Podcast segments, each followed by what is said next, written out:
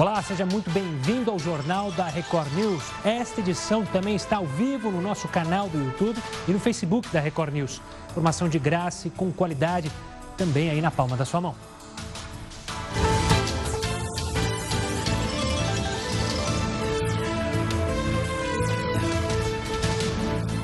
Vamos agora aos destaques desta edição. Brasil tem 1.891 casos confirmados e 34 mortes por coronavírus. Coordenador do Centro de Contingência do Coronavírus em São Paulo, Davi Uip, testa positivo para a doença. E João Dória, governador de São Paulo, também foi submetido a exame. A gente abre falando do presidente Jair Bolsonaro. Você que tem acompanhado toda a nossa programação, acompanhou ao longo do dia que Bolsonaro anunciou um pacote de ajuda aos estados e municípios. Serão quase 90 bilhões de reais para ajudar governadores e prefeitos a enfrentarem a crise do coronavírus. Nós vamos mostrar para onde vai esse dinheiro aqui no telão para você ficar, é, entender aonde vão esses 90 milhões.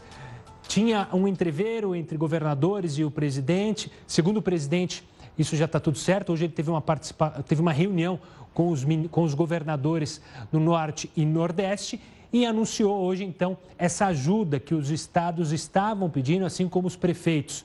Primeiro, transferência direta de 8 bilhões de reais para a saúde. A recomposição dos fundos de participação, tanto municipais quanto estaduais, no valor de 16, 16 bilhões de reais. Gastos em assistência social, outros 2 bilhões de reais. A suspensão das dívidas dos estados com a União. Esse era um pedido primordial dos governadores que, com diminuição da receita, não teriam como pagar a União. Então, foi suspenso aí essas dívidas que totalizam 12,6 bilhões de reais. Outra medida tomada foi a renegociação das dívidas com os bancos, que somam 9,6 bilhões de reais. E, por último, a facilitação de créditos no valor de 40 bilhões de reais. Depois desse, desse anúncio, o presidente Jair Bolsonaro informou que agora há um canal é, de conversa entre governadores e o Planalto. É bom lembrar que o presidente também falou que deve se reunir amanhã, já a partir de amanhã, com os governadores do Centro-Oeste, do Sudeste e do Sul, já que a conversa hoje, via videoconferência, foi com os governadores do Norte e Nordeste.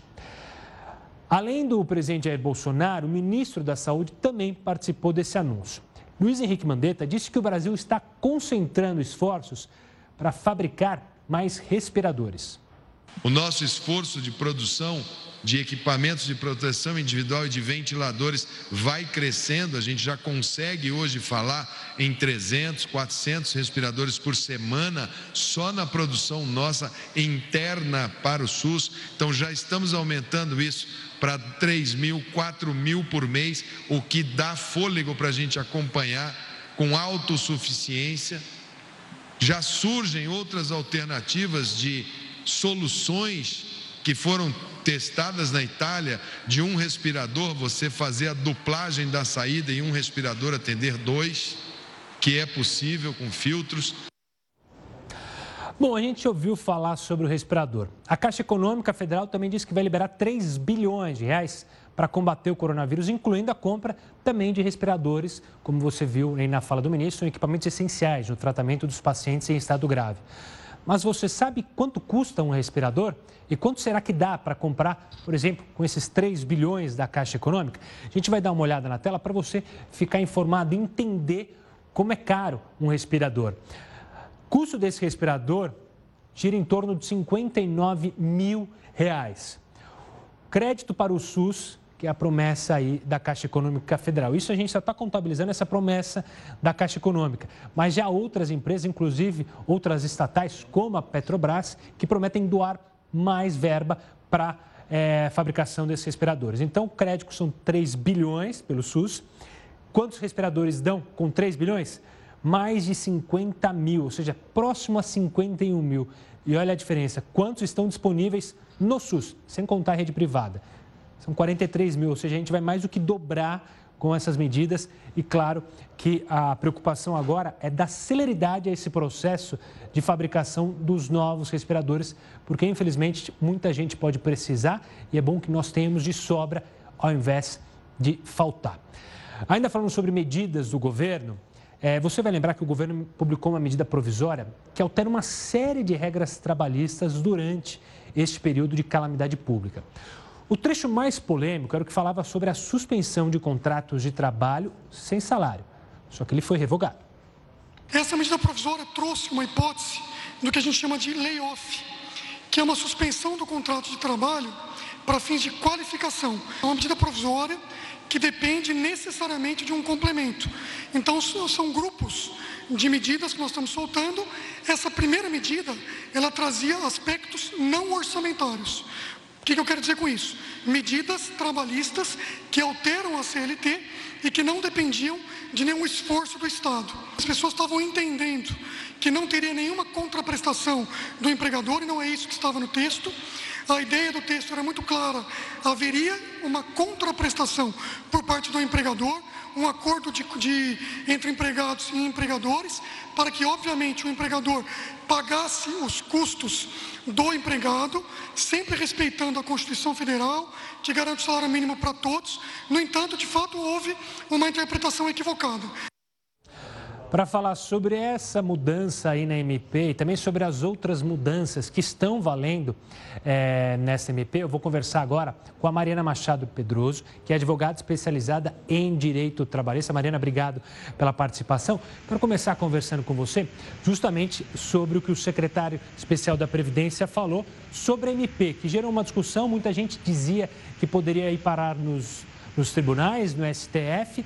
Pelo que deu para entender, nós aqui que somos leigos, eu e o telespectador, é que essa medida provisória deve voltar, mas com uma outra medida provisória, uma orçamentária, ou seja, fazendo a contrapartida, ou seja, pode suspender, mas tem que seguir regras, ou seja, talvez o governo colocar dinheiro.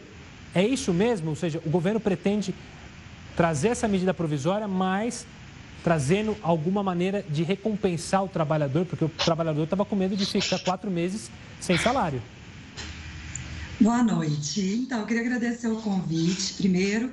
É, na verdade, o presidente Jair Bolsonaro, ele só indicou que pediu a revogação do artigo 18, que era exatamente o artigo que autorizava a suspensão do contrato de trabalho para curso profissionalizante sem o recebimento do salário, né?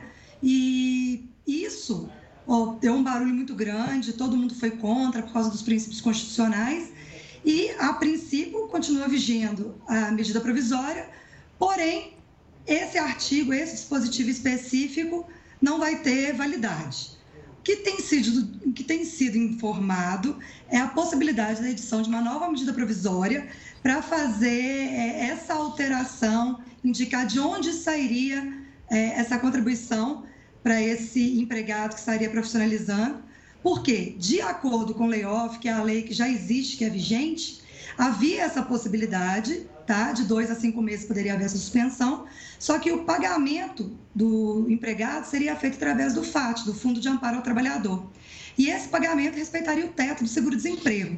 E na medida provisória já houve a previsão expressa de que esse, esse bolsa, esse auxílio, né? É profissionalizante não seria pago. E daí deu esse entendimento de que então o empregado não ia receber nada, porque ficaria a critério do empregador estabelecer alguma contraprestação ou não.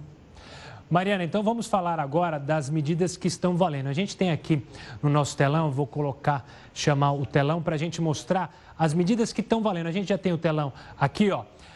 Primeiro, teletrabalho, Mariana. É... Trabalho à distância, home office essa medida provisória traz é, regras para serem seguidas, né? Isso. Na verdade, é, tirando a parte em que se discute se a medida provisória foi equivocada ou não foi, principalmente no dispositivo que foi excluído já pelo presidente, a gente tem algumas é, previsões que estão flexibilizando alguns requisitos formais da concessão desses direitos, inclusive do teletrabalho, da lei que já está vigente hoje. Então, por exemplo, antes a nossa lei ela determinava que esse essa alteração do trabalho presencial para o trabalho, teletrabalho ou o trabalho em home office, ela deveria ser previamente é, acordada com o empregado. E aí a gente traz esse acordo como um sentido de que o empregado deveria anuir com essa alteração. E teria um prazo anterior, teria que editar o contrato individual de trabalho. Ah, e isso tudo, teria que fazer anotação na carteira de trabalho. Isso tudo foi flexibilizado com a medida provisória para observar a necessidade a urgência das medidas que estão sendo impostas pela própria situação de excepcionalidade que a gente está encontrando. Então, em relação ao teletrabalho, houve essa flexibilização. É, hoje é possível a notificação só do empregador, pode ser por meio eletrônico e também posteriormente, quando acabar essa pandemia. E aí sim, essas pessoas todas que estão em home office voltarem a trabalhar presencialmente, a lei, a CLT, ela determinava que isso poderia ser imposto pelo empregador, mas deveria esperar um prazo de transição de 15 dias. E aí a medida provisória também veio suprimir essa necessidade desses 15 dias para essa situação de pandemia. Então, quando acabar a pandemia, o empregador pode, de imediato, determinar que o empregado que está em home office volte, então, a trabalhar presencialmente. Então, esse do teletrabalho, acredito que foi a contribuição mais importante da medida provisória para se tornar efetiva a utilização pelos empregadores nesse cenário de situação medida excepcional, né? Mariana, vamos para outra análise aqui, para outra explicação sua, o pessoal de casa entender essas mudanças. Uma uhum. dessas medidas também inclui a antecipação de férias individuais e concessão de férias coletivas. Essa é uma medida para ajudar tanto o trabalhador quanto o empregador, ou seja, no momento que ele não pode contar com a mão de obra, ele adianta essas férias tenho dá o dinheiro para o profissional, é isso mais ou menos? É ele o, dinheiro, o profissional isso, fica em casa? Isso, a ideia é essa. Como eu disse do teletrabalho, a ideia da medida provisória é flexibilizar alguns requisitos formais que estão na CLT, que estavam aí atrapalhando as decisões pelos empregadores. A gente tem que lembrar que nem todo empregador está pensando agora nessa situação e nesse cenário como uma, uma está pensando como primeira opção em desligar esses empregados. Só que ele também não vai ter mais a produção, não vai ter mais a necessidade de produzir da forma que ele produzia. E já existia na CLT, então, a possibilidade de, nessas baixas de produção, ser concedida férias coletivas. Essas férias coletivas, elas podem atingir todos os empregados da empresa ou os empregados de determinado setor tão somente. Só que também encontravam aí requisitos formais, falando das férias coletivas. Então, a gente tinha os requisitos formais, que era uma prévia notificação de 15 dias para o sindicato profissional e para as delegacias regionais do trabalho. A gente deveria é, observar dois prazos, né? só poderiam ser estipulados em duas oportunidades, e isso tudo com a medida provisória veio flexibilizado. Em relação, porque agora a notificação só concluindo, a notificação é de 48 horas. Em relação à antecipação de férias individuais, eu acredito que foi uma das maiores contribuições da medida provisória, porque para o empregado ele ter direito a ter um período de férias, ele teria que é, adquirir esse período, que é o que a gente fala, ele tem que trabalhar um ano para poder ter o direito de gozar férias. E com a medida provisória, houve a possibilidade desse empregado, ainda que não tenha esse período aquisitivo, antecipar esse período de férias, ou seja, ele ainda não tem o direito, mas as férias que ele teria depois desse um ano, ele antecipa para gozar agora. Também observando a notificação aí com antecedência de 48 horas. Lembrando que a regra geral da CLT, seja para férias individuais, seja férias coletivas, já que o legislador não fez nenhuma ressalva, seria uma prévia notificação para o empregado de 30 dias. E esses 30 dias são necessários para que o empregado pudesse se programar para as férias. Mas diante da situação que está acontecendo, é, eu acredito que os prejuízos trazidos pela não notificação com 30 dias de antecedência, ela acaba sendo mais benéfica, porque esses empregados vão continuar aí com seus postos de trabalho. Outra flexibilização também interessante trazida pela medida provisória foi o prazo para o pagamento dessas férias. De acordo com a CLT, 48 horas antes do início do gozo, tem que haver o pagamento dessas férias. Com a medida provisória, esse prazo passa a ser até o quinto dia útil do mês subsequente ao início do gozo de férias. E ainda trouxe uma outra ressalva relacionada ao terço constitucional, aquele um terço das férias que a gente conhece. Ele vai poder ser pago junto com o 13º salário, ou seja, o prazo final para o pagamento desse terço de férias é só dia 20 de dezembro. Isso é uma forma de você conseguir fazer com que os empregadores consigam provisionar esses, esses valores, né? Que o empregador não estava pensando em conceder férias agora, muito menos para um número grande de empregados, ainda que sejam férias individuais. Então, uhum. esse terço, que normalmente é pago junto com as férias, houve aí essa flexibilização também podendo ser ele pago até 20 de dezembro, seria o prazo final para o pagamento do 13º salário. Então, todo mundo já conhece esse prazo. E, por fim, ficou então dispensada comunicado tanto para a Delegacia Regional do Trabalho quanto para o Sindicato Profissional no caso de concessão de férias coletivas. Tinha uma notificação obrigatória lá com 15 dias, também não vai ser necessário. Mariana, vamos para a última análise aqui que eu quero fazer com você. Gente volta aqui com o nosso telão, o pessoal de casa. O banco de horas, porque eu já vi, todo mundo sabe do banco de horas, ou seja, se trabalhou mais do que um pouquinho de tempo, você acaba ganhando esse banco de horas para justamente folgar. Esse banco de horas proposto pela medida provisória é, na verdade, um banco de horas às avessas, certo? É, na verdade, vão acontecer ali as duas, as duas situações. Tanto a gente já tem aqueles empregados que possuem um saldo nesse banco de horas, né, porque não tem uma data certa para o fechamento desse banco de horas, quanto a gente tem aqueles empregados que ainda não possuem saldo positivo, então não poderiam, teoricamente, gozar de folgas. No entanto, existe uma possibilidade lá na CLT que indica que em situações eh, de força maior, e essa da pandemia agora está enquadrada como uma situação de força maior, uma previsão contida lá no artigo 501 da CLT, poderia haver interrupção das atividades. E com isso, a dispensa desses empregados de prestar o serviço com o tempo que seria em que agora está sendo dispensado, incluído nesse banco de horas, para uma compensação posterior. É lógico que essa compensação, ou seja, o empregado, quando ele voltar a trabalhar, ele não vai poder trabalhar além do que duas horas diárias extraordinárias, que é o que está é, limitado na Constituição. O que mudou com a medida provisória foi a possibilidade da gente hoje ter a constituição desse banco de horas para acordo individual com um prazo de 18 meses. Porque a CLT só autorizava o banco, a instituição, a criação do banco de horas para acordo individual se você respeitasse ali o prazo de seis meses. Então, é, hoje, respondendo o seu questionamento, ou, como bem pontuado, vai haver sim um crédito de horas lá no banco de horas para compensar futuramente, tá? E junto nesse banco de horas vai poder inclusive haver o crédito da antecipação de feriados que seriam gozados aí ao longo do ano. Também é uma novidade trazida pela medida provisória.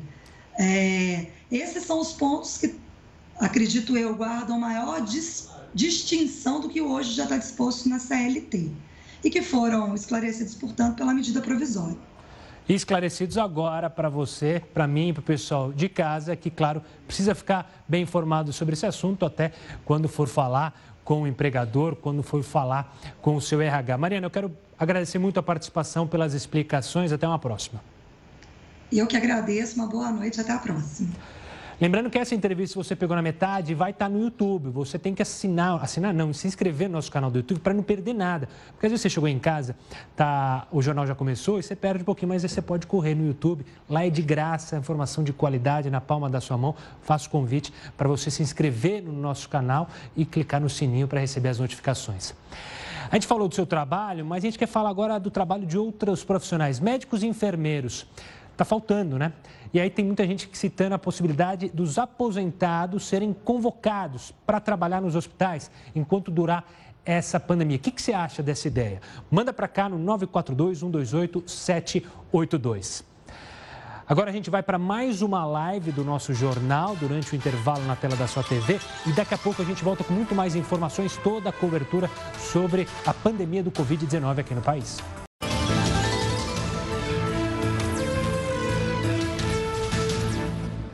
JR News está, está de volta para falar do governador de São Paulo. O governo anunciou nessa segunda-feira também várias medidas para conter a disseminação do novo coronavírus no estado, que apresenta o maior número de casos e mortes. O governador João Dória falou sobre a importância das fábricas e da construção civil continuarem operando. Outro assunto que teve destaque foi o bloqueio de rodovias. Dória pediu aos prefeitos e prefeitas que as estradas do estado permaneçam abertas. São Paulo é o maior centro de abastecimento do país, em praticamente todos os itens. Portanto, prefeitos e prefeitas de cidades do interior não bloqueiem estradas, não limitem o funcionamento de postos de combustíveis, porque eles são fundamentais para que o serviço de transporte de caminhões continue sendo feito regularmente, não só para o interior do estado de São Paulo, como também para outros estados. Uma boa notícia anunciada pelo governador foi um reforço na testagem do novo coronavírus. Uh, São Paulo cria a partir de quarta-feira, dia 25, depois de amanhã, a rede Corona de testes com capacidade para realizar 2 mil exames por dia. Testar, testar e testar. Essa é a orientação da Organização Mundial de Saúde. E foram medidas tomadas em outros países que estão se saindo bem nessa luta. O governo de São Paulo também anunciou que vai deixar de pagar mais de um bilhão de reais da dívida com o governo federal e que o valor será destinado para a saúde pública. O governo do Estado de São Paulo vai destinar a totalidade de todos os recursos que seriam pagos ao Tesouro Nacional, conforme sabem, graças a uma boa decisão, correta decisão do ministro Alexandre de Moraes, uh, do Supremo Tribunal Federal, São Paulo deixou de pagar a partir de hoje 1 bilhão e 200 milhões de reais da sua dívida com o governo federal para destinar todo o recurso para a saúde pública. Fizemos isso para proteger vidas e certamente outros estados o farão e esperamos que o próprio governo federal também tenha a compreensão de que esta medida é para salvar vidas. Portanto, teremos ao longo desse período até 30 de julho 7,2 bilhões de reais para o enfrentamento da epidemia em São Paulo. Essa coletiva do Dória foi mais cedo e mais tarde o presidente Jair Bolsonaro anunciou é, que não vai cobrar a dívida dos estados com a União. Agora a gente tem uma participação mais do que especial aqui no Jornal da Record News. Heroto Barbeiro, que vai falar com a gente. A gente tem mostrado aí, mostrou várias medidas, tanto do governo federal, medidas do governo estadual, para tentar recuperar ou manter a economia viva mas tem muita gente preocupada e querendo mais. Estão falando de um novo plano Marshall para recuperar as economias que sofrerão muito é, nos próximos meses, né, Heródoto? Olha, Gustavo, quem está falando isso é o chefão da OCDE. Nós já explicamos numa das nossas edições aí que a OCDE é a Organização para a Cooperação do Desenvolvimento Econômico. É um grupo de países selecionados onde o Brasil ainda não faz parte, mas o Brasil quer participar. Bom, o que, que ele diz? Ele diz o seguinte: olha, essa crise que vai se abater sobre o mundo como um todo vai derrubar o produto interno bruto do mundo, não é de nenhum país, é do mundo. Se esperava que o produto interno fosse crescer, o PIB fosse crescer por volta de 2,5% a 3%. Ele está dizendo que vai cair para 1,5% o PIB mundial. O que significa isso? Menos emprego, menos produto, menos viagens, enfim, o mundo vai passar realmente por uma situação difícil. Segundo ele, mais difícil do que quando foram derrubadas aquelas duas torres gêmeas lá em Nova York, todo mundo lembra. Mais difícil do que aquela crise que nos atingiu em 2008 aqui e foi chamada de marolinha, e na verdade era um tsunami, derrubou o PIB brasileiro e de outros países do mundo. E ele está dizendo: olha, essa é mais grave, por esse motivo seria necessário que houvesse mundialmente um novo plano Marshall. Só para a gente esclarecer, plano Marshall foi um plano que foi aplicado pelos Estados na Europa após o final da Segunda Grande Guerra Mundial. A Europa estava completamente destruída e havia já uma guerra fria entre os Estados Unidos de um lado e a União Soviética do outro. Para impedir que os estados da Europa Ocidental se tornassem todos eles comunistas, os americanos então emprestaram uma grana preta, chamada Plano Marshall, que recuperou a Europa e a Europa acabou andando pelas suas próprias pernas, como a gente sabe. Portanto, essa é a situação que nós estamos vivendo no momento. Seria bom que a gente avaliasse sobre isso, ao aspecto humano, ao aspecto eh, de saúde, sem dúvida alguma, mas, segundo ele, o aspecto econômico vai ser bastante difícil. E mais, ele diz o seguinte: isso não é coisa para ser resolvida no, nesse ano nem no próximo. É provável que a recuperação mundial leve de quatro a cinco anos, segundo disse aqui o chefão da Organização para a Cooperação e Desenvolvimento Econômico. Então, Gustavo, vamos ficar de olho. Obrigado, Herói. Daqui a pouco ele volta. É bom lembrar que também aqui no Brasil já muito se fala, né? O presidente da XP, Guilherme Bestimão, chegou a falar que está acreditando que possa chegar a 40 milhões o número de desempregados. Nos Estados Unidos, o Fed fez um, uma estimativa alarmista, com o pior cenário sendo 30% da população desempregada nos Estados Unidos. Por isso, a necessidade desse novo plano Marshall. Agora a gente vai para mais uma live do nosso jornal nas redes sociais. Eu conto com a sua participação.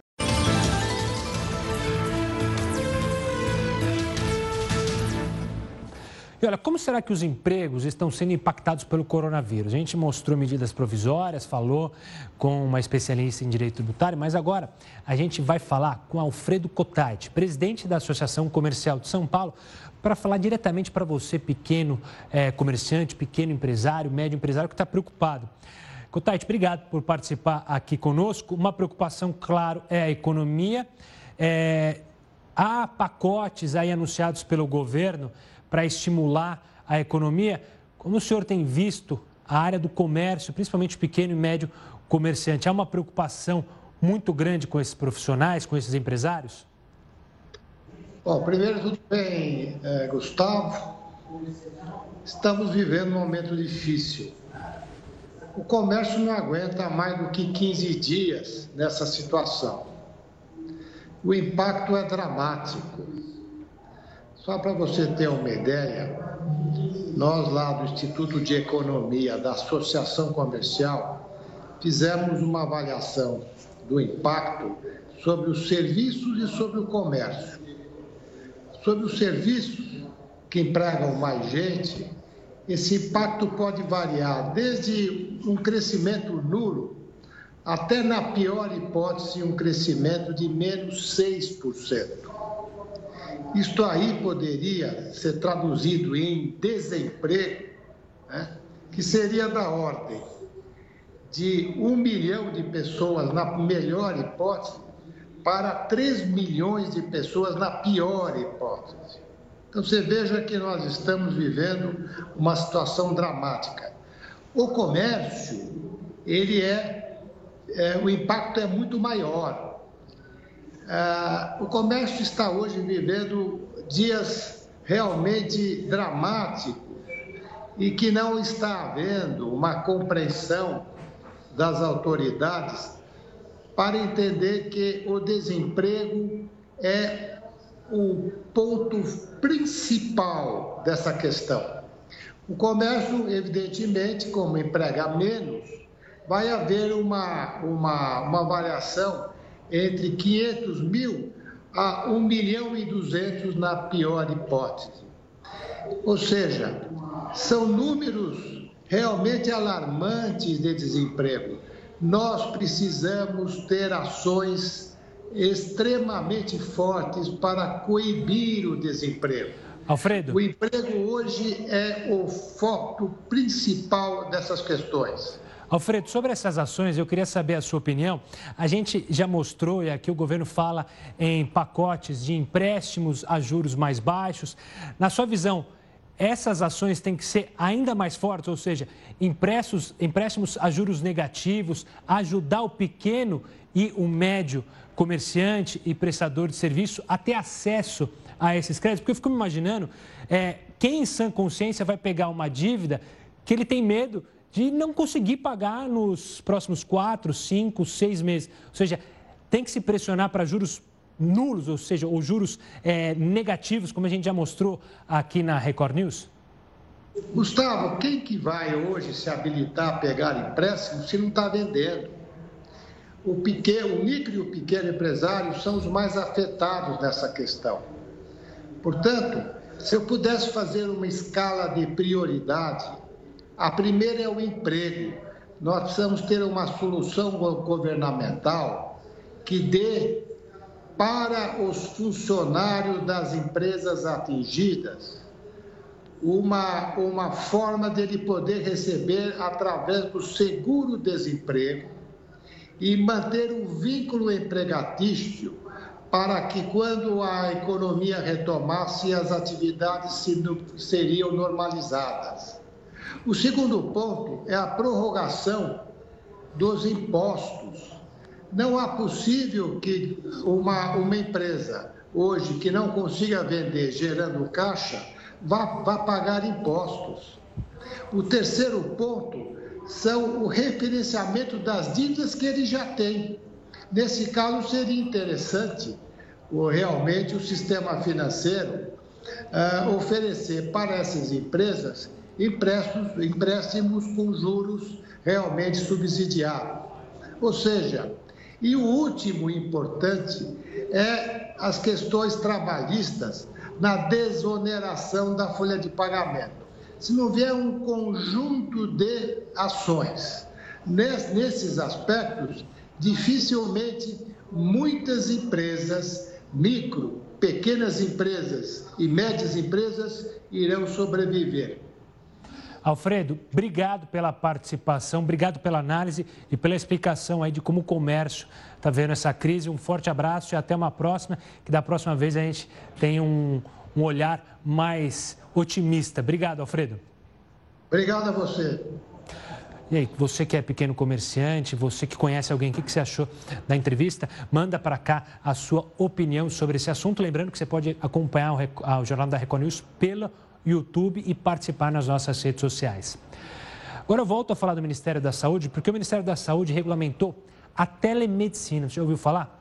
Segundo a portaria publicada no Diário Oficial da União, a liberação vai acontecer enquanto durar a pandemia de coronavírus. Essa modalidade de atendimento vai poder ser usada inclusive nas redes públicas e, claro, na privada.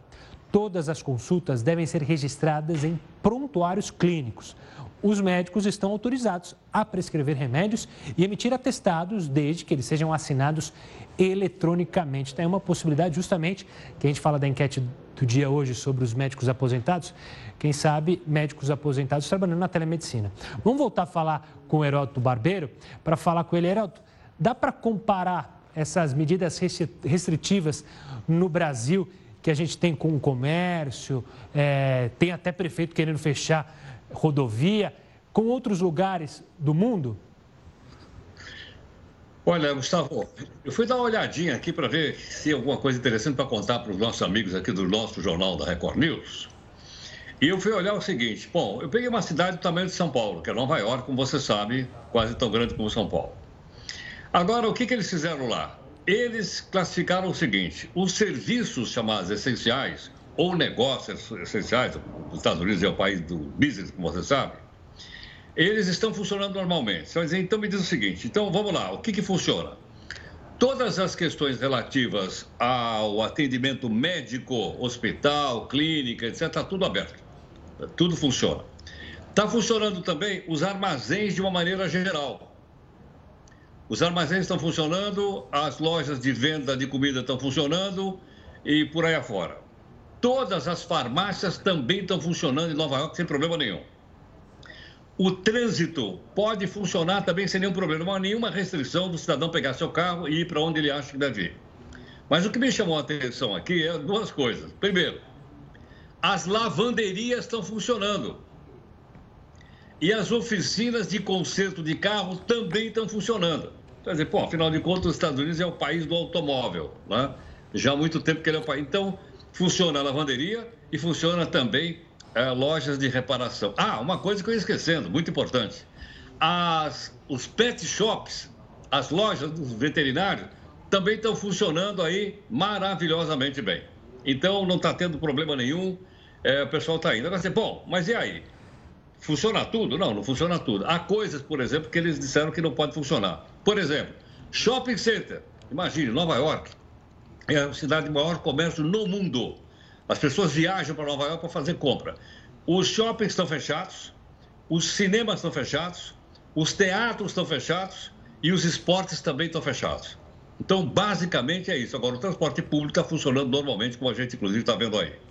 Só mais um detalhe que me chamou a atenção. A prefeitura de Nova York, que está que tá administrando isso, pode sair na rua ou não pode sair na rua? Pode. Eu vou repetir. A Prefeitura de Nova York diz que as pessoas podem sair na rua, sim. Podem fazer corrida, sim. pode caminhar sim, desde que essas pessoas fiquem a uma distância de um metro e meio de outra. Então, se duas pessoas estão caminhando juntos, uma deve ficar longe da outra um metro e meio. Mas pode. Aliás, é a segunda vez que eu vejo recomendação de que pode andar na rua sim. A primeira é essa de Nova York, que eu chequei aqui, e a segunda é Berlim, a capital da Alemanha. Também pode sair na rua desde que as pessoas mantenham um certo uh, distanciamento. Claro que chegar em casa tem que lavar a mão, tem que passar o, o hidrogel, uh, tem que deixar o, o, o sapato na porta para tomar cuidado com o coronavírus. Mas veja lá, as duas cidades que eu citei agora permitem então o pessoal fazer um passeio de manhã ou até uma corridinha, viu, Gustavo? Para a gente perder a barriga. Ah, é uma corridinha, um jogging, como os americanos gostam de falar. Heroto, obrigado pela participação. Daqui a pouco ele volta aqui. A gente tem que pegar os exemplos positivos e, claro, também utilizar aqui no Brasil. Eu quero mandar, antes da gente ir para a nossa live, um abraço para Vânia Simões, para Laura Cardoso, para o Márcio, que estão participando no Twitter e estão elogiando o jornal da Record News. Faça também isso, entre lá no Twitter, comente, pode criticar também, hashtag JR News. E agora, bora para mais uma live. Daqui a pouco a gente volta com essa cobertura especial sobre o coronavírus.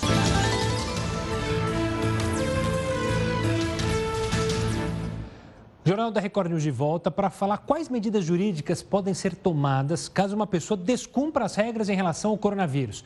Quem vai explicar isso para a gente é o doutor Fernando José da Costa, advogado criminalista. Eu já começo com essa pergunta, porque o que está acontecendo de gente que deveria ficar em isolamento e está indo para a praia, está indo para a festa, o que, que pode acontecer com essas pessoas? A gente tem armas, não vou dizer armas, mas é uma legislação para proteger justamente e atacar essas pessoas que não estão cumprindo as ordens do isolamento e que estão com o coronavírus?